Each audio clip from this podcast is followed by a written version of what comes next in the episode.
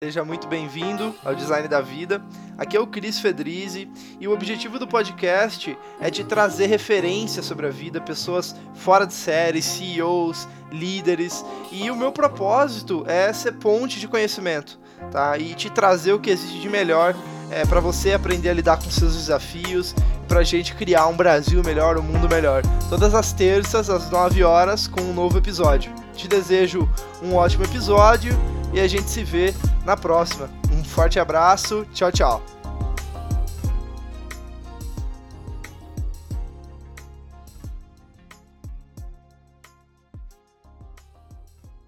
Fala pessoal, Cris Fedriz do Design da Vida. Estou hoje aqui com o Mark Tawil, um estrategista de comunicação para marcas, empresas, pessoas, né, como ele se define no LinkedIn, mas mais do que isso, um ser humano que me inspira como pessoa ele também é fundador da Tawil Comunicação, colunista né, da Época Negócios, host de um podcast chamado Alta Performance na Jovem Pan.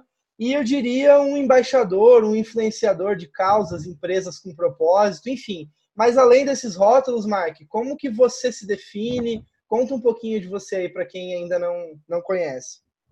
Olha, primeira coisa, te agradecer, né, Cris? A gente se conheceu, não me lembro se era 2017 ou 2018, acho que antes até, e você dava aulas de inglês gratuitamente na WeWork, lotando classes. Olha que maravilha, que cara propositivo.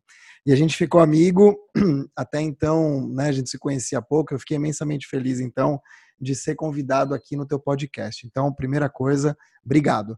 Eu me defino, cara, eu me defino, eu deixo para os outros me definirem, né?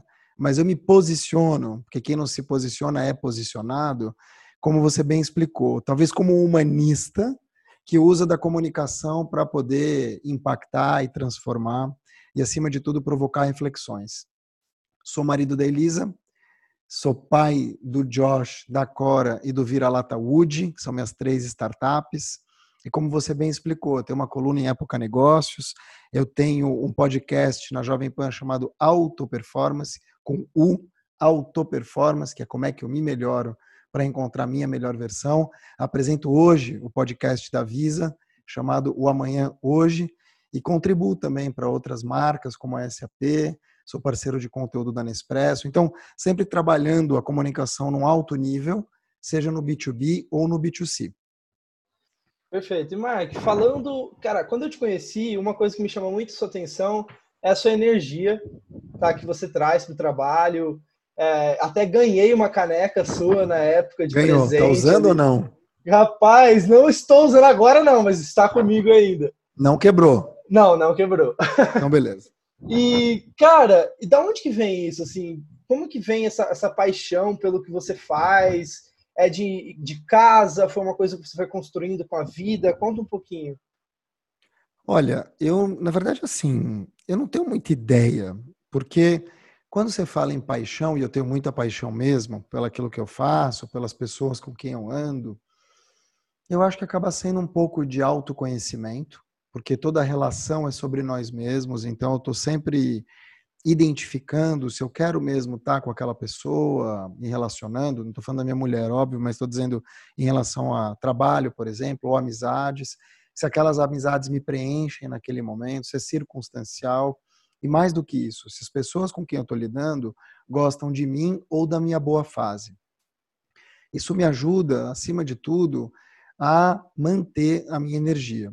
Claro que eu tenho buracos nisso, é claro que muitas vezes eu acabo recebendo a toxicidade do outro, mas de maneira geral eu tento me preservar não fazendo panela, não participando de muita roda, tomando cuidado com as minhas alianças. Então, tudo que eu faço em relação a, a relacionamento em especial, aos lugares que eu vou, as pessoas com quem eu convivo, onde eu ponho a mão, eu aprendo que é muito mais sobre mim do que sobre o outro.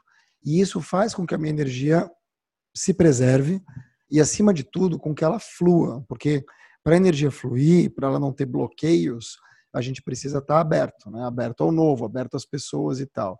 E tem pessoas que atravancam a gente, que puxam a gente para baixo o tempo todo. Então, o que eu faço para preservar essa energia que com você conecta, porque os gente boa se atrai e os medíocres também, é, na verdade, me preparar para estar tá aberto a pessoas do teu nível de energia, porque eu saco quem não é e eu me afasto.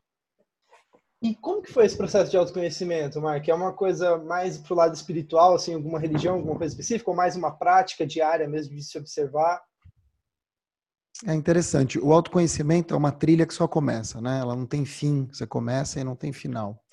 E, e o que eu sinto é que é um híbrido. Então ele tem um híbrido, sim, de espiritualidade. Eu não vou chamar de religião, porque apesar de eu ser judeu, eu gosto de muitas religiões, né? Eu me vejo em muitas religiões. Então, cara, desde tomar ayahuasca até frequentar sinagoga, de vez em quando eu tomo passe. Então, é, desde que a religião transmita o bem, eu estou aceitando. Mas eu frequento mais a religião judaica. Agora, espiritualizado eu sempre fui, que a espiritualidade é da pele para dentro, não é não são as convenções religiosas, é como você se sente mesmo com você e com tudo aquilo que te orbita. Então, eu sou muito espiritualizado, percebo muito a energia das pessoas, percebo muito também hoje, aos 46 anos, o meu corpo. Então, apesar de eu ser lindo por fora, eu sinto algumas dores, eu tenho, né, já estou no grupo de risco da Covid. Então, eu me cuido. E eu acho que esse cuidado, autocuidado, que passa, sim, pelo autoconhecimento também, né? Você conhecer os teus limites, até onde você pode ir, ele acaba criando um eixo. Então, você falou de espiritualidade aqui, eu estou falando de corpo aqui, e tem a mente. Então, a mente passa pela energia que a gente quer depositar e aonde. Então, esse, esse, essa tríade, quando a gente fala de espírito, corpo e mente, apesar de ser muito antiga, é aquela que ainda funciona. Quando a gente fala de são respostas que para mim faz muito sentido, se conecta muito com o que eu venho conversando com outros líderes também e que eu venho enraizando dentro de mim, né, Mike? Eu acho que é, que é uma Bom. construção. E, cara, assim, vamos, vamos, eu estou muito curioso para saber por que tanta dedicação, assim, eu sei que você é um cara extremamente dedicado, né, inclusive após a gravação aqui você já tem outra é, outra live no LinkedIn, está sempre contribuindo de alguma forma, cara. De, de onde é, é muito assim de por que fazer isso? Então, é, uma, é honra, é de servir, é de. É, de onde vem essa, essa energia de colocar tanta dedicação assim nos seus projetos e no que você faz? Não tenho ideia. Não sei. Não sei te dizer assim, ah, o porquê que eu faço isso, eu não sei te dizer. Eu sei te dizer que eu tenho compromisso e comprometimento. Eu tenho esses dois. Então, esse senso de comprometimento, na hora que eu digo sim, ou na hora que eu digo vou fazer, ou na hora que eu digo conta comigo, para mim é o que me move. Então, muitas vezes eu acabo dizendo sim é, para pessoas que talvez eu nem, se eu fosse pensar, não faria o menor sentido. Mas naquele momento eu disse. Então, eu acho que o fazer é, vem do senso de comprometimento vem do compromisso que eu tenho com as pessoas que, na verdade, acaba se revertendo para mim também. Né? Uma pessoa comprometida com aquilo que faz, uma pessoa zelosa com aquilo que entrega, que tem realmente um senso de excelência naquilo que promove, é uma pessoa que vai se manter mais tempo na vida, no mercado, nos círculos. As pessoas gostam de pessoas que se comprometem. Né? Outro dia eu li, eu li uma frase, acho que foi minha mulher Elisa que, que comentou que Liberdade é se comprometer. Olha que interessante. Liberdade é se comprometer. E eu vejo muito dessa forma também. Acredito que cada vez que eu me comprometo com alguma coisa que eu posso entregar, tem esse detalhe também, né? Alguma coisa que eu posso entregar e eu entrego, eu estou aumentando o meu nível de liberdade. Porque pouco a pouco, isso me tira das amarras de eu ficar refém de alguém. Porque eu sei até onde eu posso ir, eu sei o que eu não posso fazer. Eu aprendi a dizer não, as palavras libertadoras, não sei, como eu disse agora há pouco, de boca cheia, né, feliz de dizer isso. Isso tudo é liberdade, isso tudo é você se comprometer. Você se compromete com você mesmo, você se compromete com o outro, você se compromete com a sociedade. Então, eu, o meu senso de comprometimento me leva muito longe. Por que, que eu faço isso? Se eu sou um servidor ou se eu sou um. Eu devo ter certamente um, um propósito de, de instrução, né, de querer instruir algumas pessoas, não ser o, o, o professorzão ou o professor cacareco ou líder da turma, o papai sabe tudo, não é isso.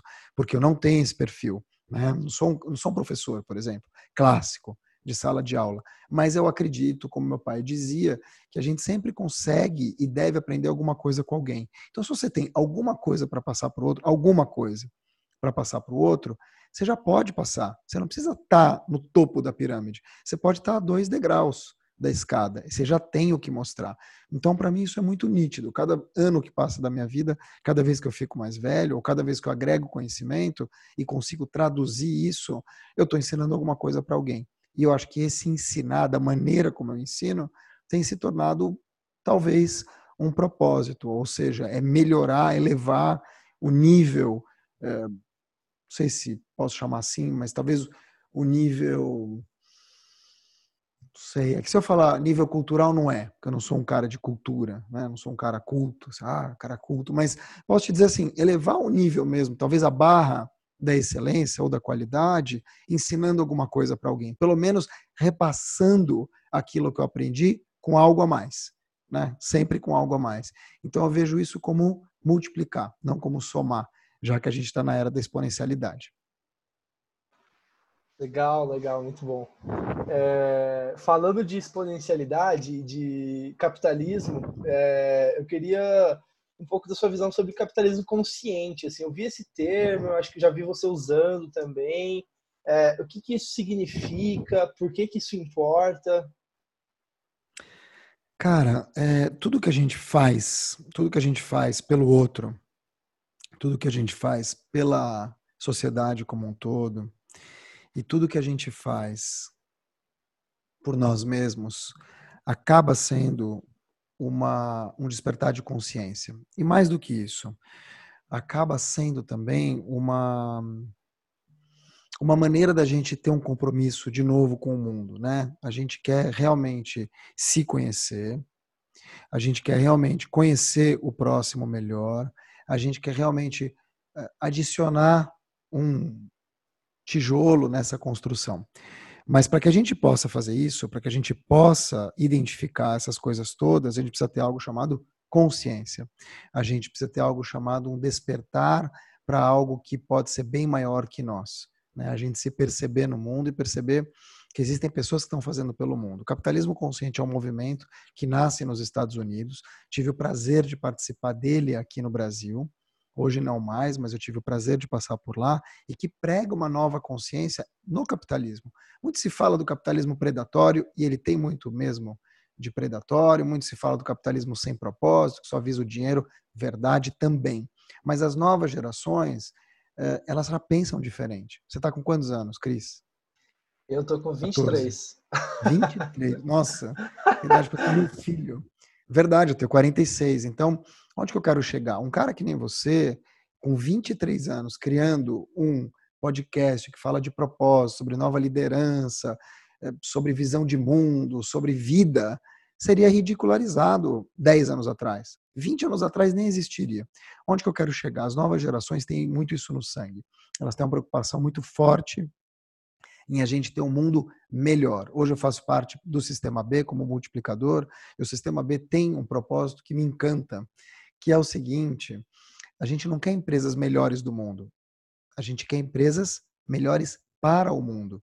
E nisso tem uma grande diferença entre você ser o melhor do mundo, e é ótimo que seja, e você ser melhor para o mundo. Não é só sobre dinheiro. Também não é só sobre propósito. Por isso que chama capitalismo. Agora, você pode ter mais consciência. Você pode pagar um pouco melhor o teu fornecedor sem apertar ele tanto. Você pode tratar melhor as pessoas, ter um propósito, lidar com os colaboradores de uma forma mais horizontal. Entende? Tem mil maneiras de você trabalhar a tua empresa e a tua vida para você dormir um pouquinho mais tranquilo no teu travesseiro, mesmo que você não empilhe dinheiro. Ano passado, a gente foi aqui na minha agência, Great Place to Work número um. Número um, com apenas seis funcionários. Então, o que, que eu vejo? Você não precisa ser o maior nem o que mais fatura, mas você pode ser sim o melhor, pelo menos naquilo que você se propõe a ser. Muito bom, Mark, muito bom.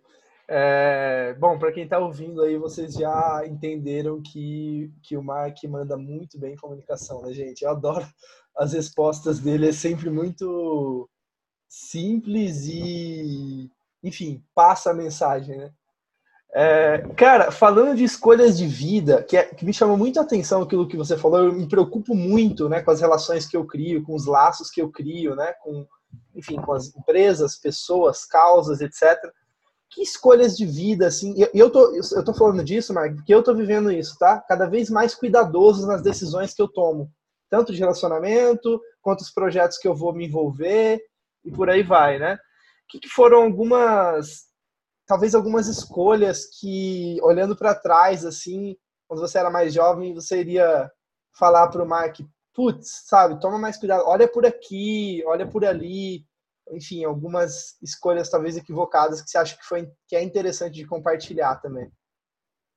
Ah, eu, eu não sei se eu diria que escolha equivocada, sabe por quê? Porque a pessoa que eu me tornei hoje, aos 46 anos, não teria se tornado essa pessoa se eu não tivesse feito escolhas equivocadas lá atrás. Então, depende como você encara. Se a tua escolha é equivocada, ou se os erros que você cometeu no passado não tivessem existido, será que você seria esse cara hoje, com essa consciência? Eu sempre me pergunto isso. Então, toda dor, todo sofrimento, ele vem para o crescimento desde que você encare dessa forma. Claro que as pessoas gostam de se abraçar a isso ou encontrar nisso uma muleta para se abraçar para o resto da vida. Mas você tem que acreditar, você tem que acreditar que tem um porquê por trás, tem um propósito por trás. Eu vou te dar um exemplo triste para caramba, que é a perda do meu pai. Agora em março, a gente voltou da França, é, infectados de Covid, e eu perdi meu pai seis dias depois. Então ele teve pneumonia e foi uma situação, imagina, não, não, consigo nem te descrever como que é enterrar um pai numa situação dessas. É, e aquilo me machucou muito, me machuca ainda todos os dias. Mas eu fiz escolhas nesse caminho. Né? Eu fiz escolhas para viver os valores que ele pregava aqui, eu fiz escolhas para honrar os, os, tempos que eu tive com ele, para cuidar melhor dos meus filhos, para estar mais próximo dos meus filhos. Por quê? Porque é um chacoalhão que a vida te dá. Você tem que respeitar os obstáculos. E quando você começa a respeitar os obstáculos, você começa a perceber que eles estão aí justamente para te fazer crescer. Claro que existem obstáculos e obstáculos. Né? Perder um pai é muito diferente do que perder um filho, óbvio. Mas você tem inúmeras pessoas que passam por barras piores que as tuas. Então, um bom comparativo para você parar de, de ou sofrer menos é você olhar para os lados e identificar outras pessoas sofrendo porque aí o teu sofrimento diminui. Não que seja bom que os outros sofram, mas você vai perceber que tem sofrimentos muito maiores e tem histórias de superação muito mais legais que as tuas. Então, o trabalho, na verdade, é um trabalho colaborativo. A gente não está nesse mundo e nessa nesse momento da vida na chamada economia colaborativa à toa. Não existe um botão de compartilhar na rede social à toa. Eles estão aí para a gente poder compartilhar boas histórias e absorver boas histórias, mas tem que estar tá com o olho treinado, você tem que estar tá afim, você tem que identificar o que, que é oportunidade de crescimento, o que, que você vai absorver daquilo para te levar para frente. Senão, claro, te afunda o tempo todo. É um 7 a 1 por dia, Cris. E falando de escolhas que deram super certo, assim, que você acha que é legal falar de carreira mesmo, assim, mais cedo. Que pena que você vai falar de carreira, porque a primeira escolha que eu, que eu diria aqui é a escolha da minha esposa. Foi o meu casamento mudou minha vida. Então, é, essa foi a grande escolha que eu fiz, até de carreira, para te falar a verdade, que é o meu casamento. Acho que o meu casamento foi, foi realmente a grande mudança da minha vida. Dez anos atrás, eu, eu entrei numa, numa trilha de foco, de, de excelência, de visão de mundo que eu não teria jamais se eu não tivesse conhecido minha mulher Elisa. Então esse é o primeiro ponto. Assim, é, realmente é um turning point na minha vida. Eu já tinha 36 anos. Foi lá que eu também decidi ir para o LinkedIn. Olha que engraçado. E quando eu decidi fazer LinkedIn e comecei a escrever, foi a pedido dela. E, e aí eu, a minha vida, a minha chave virou aos 42 anos quando eu fui, fui eleito LinkedIn Top Voices, número um. Eu falo número um porque foi a primeira vez que eu fui número um em alguma coisa. Não, eu era número um de bagunça na escola, mas na verdade o, o, o LinkedIn realmente mudou minha vida. É, cara, as escolhas, elas são muito relativas, né? Porque hoje eu olho para trás, quando eu estava muito fodido assim de grana, mais do que hoje, eu olhava e falava assim, não, devia ter sido advogado, não, devia ter sido arquiteto, não, devia... Sabe quando você olha assim e fala, puta, jornalismo não dá. Mas será que eu teria sido feliz, como eu fui feliz nos últimos anos? Será que eu teria encontrado, vou chamar de dom, mas talvez um, vai, uma visão comunicacional como eu tenho hoje, preparada e que eu posso ensinar outras pessoas? Não sei, não sei como é que eu seria em outra profissão. Então acho que escolher a profissão que eu escolhi também foi um chamado, né? Também foi uma questão legal. E eu acho que as escolhas elas são também diárias, viu, Cris? Eu não vejo grandes acontecimentos assim, o Mark visto de cima, manja? Tipo, ah, não, agora eu vou escolher três coisas. Certamente, o que mudou minha vida, o que mudou minha vida em, como empresário e como, como, enfim, comunicador, foram os lugares por onde eu passei, as pessoas com quem eu convivi, de quem eu aprendi, as porradas que eu tomei. O LinkedIn Top Voices mudou minha vida. Então, eu vejo que existem alguns milestones, assim, sabe? Alguns, alguns pontos de contato com a vida que me melhoraram. Mas, cara, de novo, eu não teria feito nada disso se eu não fosse comprometido. Eu tive um, um, um insight um dia de escrever para o LinkedIn. Um artigo, não para o LinkedIn, mas no LinkedIn. Isso era janeiro de 2016. Agora, agora. Janeiro de 2016. Eu te conheci o quê? Um, dois anos depois. No Tinder. Tô brincando. É, aí quando a gente... Sacanagem. Aí quando, quando eu decidi escrever no LinkedIn, eu percebi que no dia seguinte tinha, sei lá, 3 mil views. Falei, caralho, 3 mil views num artigo? E aí eu percebi que os editores pensavam aqueles artigos. Na semana seguinte escrevi outro. Esse bombou que é sobre pontualidade. Hoje tem 3 milhões de views, mas ele viralizou de verdade. Onde que eu quero chegar? Nas semanas seguintes, eu escrevi talvez 65 artigos ao longo do ano. No final do ano, depois de muitas viralizações, depois de muito escrever, depois de muito responder para hater, depois de muita porrada, o que aconteceu? Virei top voices. Ah, mas nossa, foi escolhido. Nossa, é, isso e aquilo. Cara, eu escrevi 60 artigos toda semana, toda semana. Se eu não tivesse comprometido, compromissado com as pessoas que estavam lendo, comigo mesmo, de tentar fazer o meu melhor e tal, eu não ia ser top voices. Então, de novo, você tem chances na vida, elas aparecem, você pode cavar as suas chances, mas desculpa, se você não for atrás, se você não tiver 100% comprometido com tudo aquilo que você entrega, ninguém vai te escolher para nada. E depois tem o segundo ponto que é escolherem você entrar e você ficar e você permanecer. Então, depois do LinkedIn, eu fui trabalhar como comentarista na Rádio Globo. Fiquei um ano e meio, acordava às quatro horas, entrava às seis horas, das seis às oito. Depois eu tinha agência. Então, assim, a minha vida era das seis à meia-noite, todo dia. E acordava às quatro. Então, era das quatro à meia-noite. Aí eu saí de lá, fui bater na porta da Época Negócios, depois eu fui bater na porta da Jovem Pan. Ninguém me dá as coisas. Tudo que eu conquistei, eu fui atrás. Então, por isso que eu não tenho, é, ah, essa estrela. A estrela é tentar, a estrela é ouvir não. E outra, quando você tiver, é entregar. Boa. Eu acho que muito se fala em, em o turning point, né? Mas pouco se fala no dia a dia, né? e no, no hábito mesmo. No hábito diário, por exemplo, escrever para você não foi um dia do ano que você parou para escrever, né? Foi toda semana, como você falou. Então, acredito muito nisso e pratico muito. É, tomo cuidado com, com isso hoje. Às vezes a gente acaba usando buzzwords, né? Termos técnicos também no mundo dos negócios e tudo mais, mas às vezes a gente acaba esquecendo de fazer o básico, né? Que é conversar ali, fazer um one on one, conversar com alguém do meu time, enfim. E acho isso muito, muito bonito, fazer o básico, sinceramente. Mas, cara, é o básico. Você não consegue subir uma escada inteira se você não der o primeiro passo. Não tem como. O, o, básico é o certo. Né? O arroz com feijão é o certo. Não tem como. As pessoas querem começar a trabalhar no Google, direto no Facebook, ou, nossa, eu preciso entrar como líder na Nespresso, eu quero CEO do Pinheiro Neto. Não é assim, cara. Não existe isso. Não existe isso. Pode ter existido uma vez ou outra, porque você não se sustenta, você não fica. Existe um negócio chamado polimento do tempo. Só o polimento do tempo te dá, cara, você pode ser o Cris maravilhoso, inteligente, divertido, fala inglês e tal. Com 23 anos você é um. Com 33 você é outro.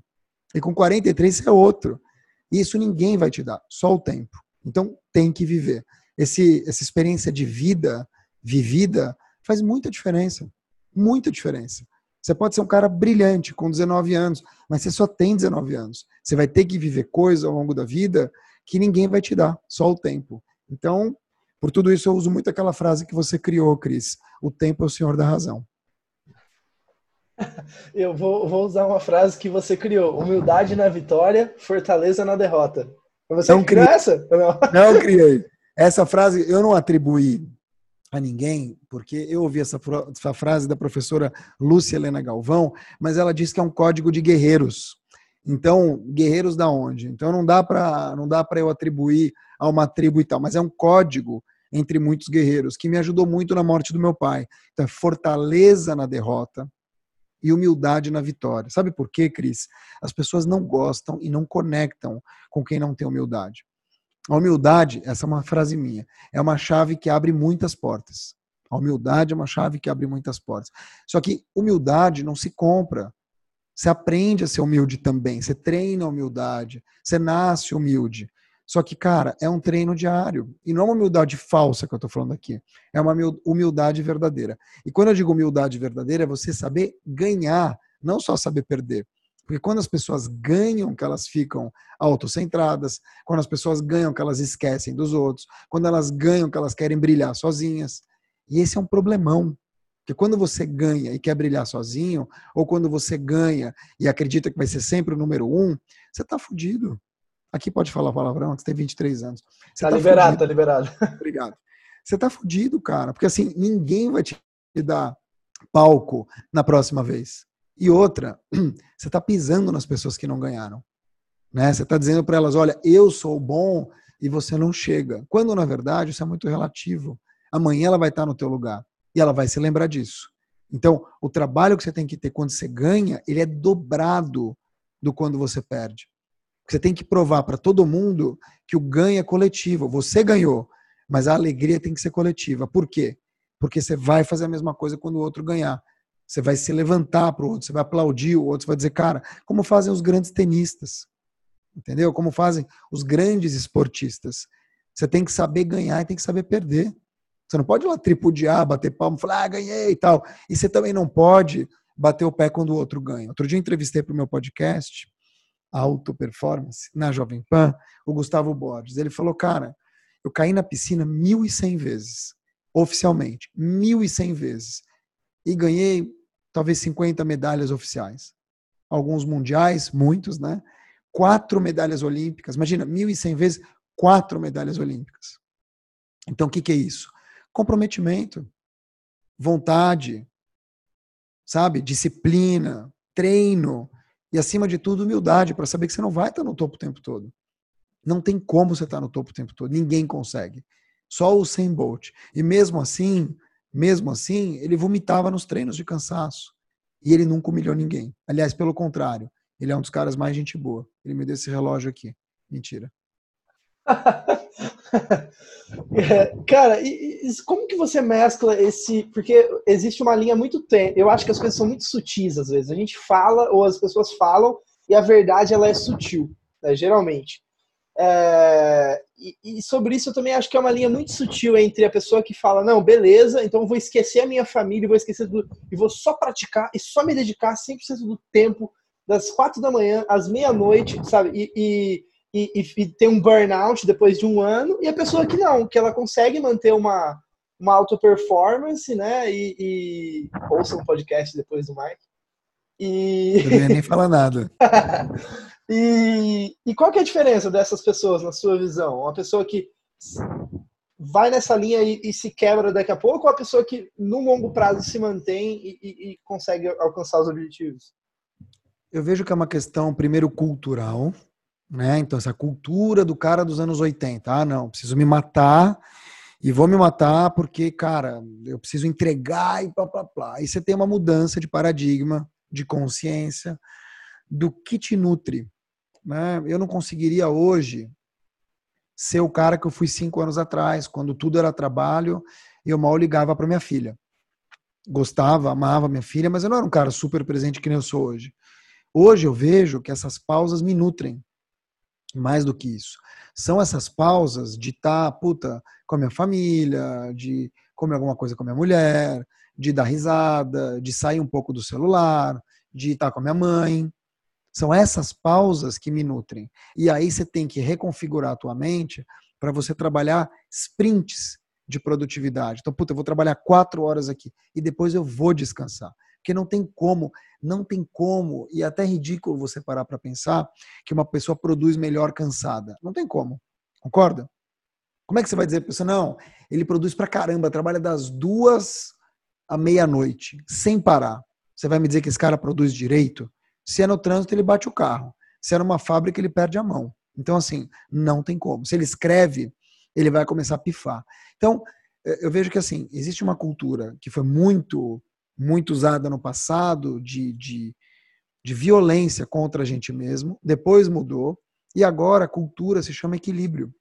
As novas gerações, a tua geração, que é millennial, a geração Z, não quer trabalhar horas a mais. Ela quer trabalhar o que ela tem que trabalhar. E tá certo.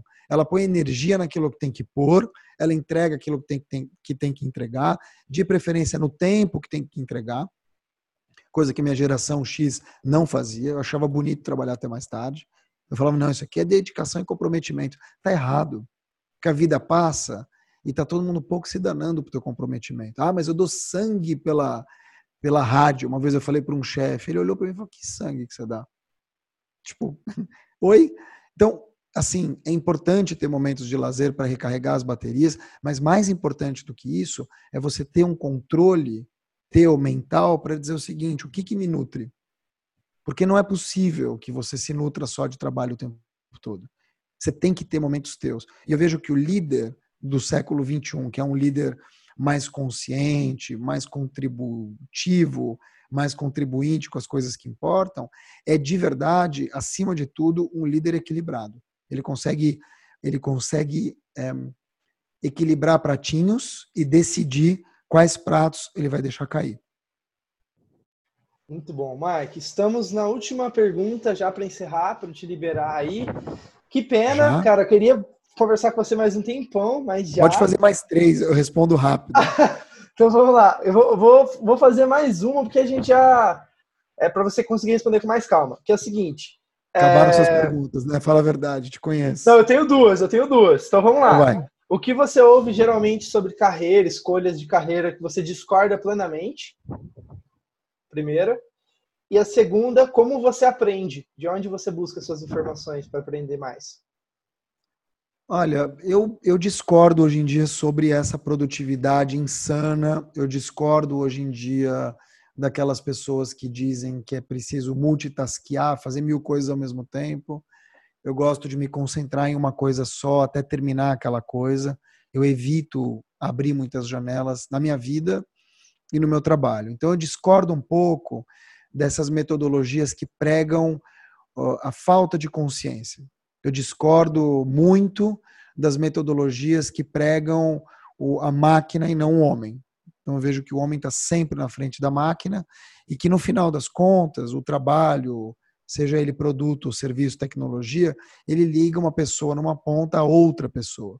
Então tudo é sobre pessoas no final das contas. Então eu discordo frontalmente de alguém que é muito Excel e nada Word. Esse é o primeiro ponto. E em relação a como é que eu aprendo, eu busco aprender em tudo, desde assistir A Fazenda na TV Record, até ler comentários nas redes sociais, ler comentários de notícias. Eu busco ler quem eu não gosto e, acima de tudo, com quem eu não concordo, para identificar novos pontos de vista. Eu busco conversar com os meus filhos e ver o que eles estão assistindo e assistir um pouco junto, para ver para onde caminha a humanidade que são eles, né? Então eu busco aprender nas pequenas coisas. Eu não sou um cara de grandes livros, eu não sou um cara de grandes elocubrações, de ávido por conhecimento, saiu, estou comprando, um milhão de autores. Eu gosto de revisitar os clássicos, eu gosto de biografia, mas acima de tudo eu gosto de aprender com quem quer ensinar alguma coisa, né? Porque só ensina quem aprende. Então, se a gente pode aprender alguma coisa com alguém de 23 anos, de 3 anos, de 90 anos e sabe que consegue aprender com essas pessoas, é, para mim é o melhor caminho, é o caminho que mais funciona. O que acontece hoje, Cris, é que você tem convenções da sociedade que acreditam que você não pode aprender com gente mais nova, que acreditam que você não pode aprender com gente mais pobre, que acreditam que você não tem nada para aprender com quem mora na favela, ou com quem tem uma cor diferente da tua, ou quem tem uma religião diferente da tua. A gente pode aprender muita coisa com Bolsonaro e muita coisa com Lula. A gente pode é, gostar do governo atual e não ser fascista. A gente pode gostar do governo anterior e não ser comunista. A gente pode ficar centrado e não ser isentão. A gente pode muita coisa. Então, não cair nessa armadilha do discurso binário, ou é isso, ou é aquilo, e você liderar em vez de você ser a manada, faz muita diferença. O que eu tenho procurado agora é aprender alguma coisa com alguém e fugir, fugir dos clichês. Eu estava ouvindo uma música do Cazuza hoje, cara, vou até te ler aqui, chamado Tempo Não Para. Não é da sua época, porque a música deve ser mais velha que você. Mas eu Mas, conheço, ó. chegou até mim. Chegou até você, ótimo. Mas olha que interessante. Se você achar que eu estou derrotado, saiba que ainda estão rolando os dados, porque o tempo, o tempo não para. Aí ele fala assim: a tua piscina está cheia de rato, tuas ideias não correspondem aos fatos. O tempo não para, ou seja, falta congruência, que a gente está vendo hoje. As pessoas falam uma coisa e fazem outra. Olha esse trecho aqui. Eu vejo o futuro repetir o passado. Eu vejo um museu de grandes novidades o tempo não para. Cara, é isso. As pessoas estão trazendo um monte de coisa como se fosse nova, mas é um museu. É velho, sabe? Você vai no museu para ver grandes novidades, é o que está acontecendo hoje. Então, primeira coisa, senso crítico, discernimento, sabe? Você tem que fazer uma curadoria daquilo que está botando para dentro na tua vida, que é isso que vai te engrandecer ou te empobrecer intelectualmente. Você não é a média das cinco pessoas que você anda. Você não é. Você é a média, talvez, de 7 bilhões de pessoas. Aliás, você está sendo eleita e eleito uma das 7,7 pessoas ou bilhões de pessoas que estão aptas a mudar o mundo. Você está aí nesse ranking, basta você querer. Agora, repetir padrões, começar a acreditar em tudo que você vê, virar manada, eu tô fora. Já fui, mas eu tô fora. Show de bola, gente. Espero que vocês tenham gostado. Eu adorei, Mark. Eu também. Obrigado. Espero que vocês tenham gostado. Obrigado, cara, pelo seu tempo. Desejo Imagina. boa sorte aí, sucesso nas suas escolhas, na sua vida. E, e nas minhas renúncias também, né, Cris? E nas suas renúncias também, nos seus fracassos e frustrações Nossa. e tudo mais. Nossa. Vamos Beleza? nessa. Olha, eu quero te agradecer, gosto muito de você, você sabe disso.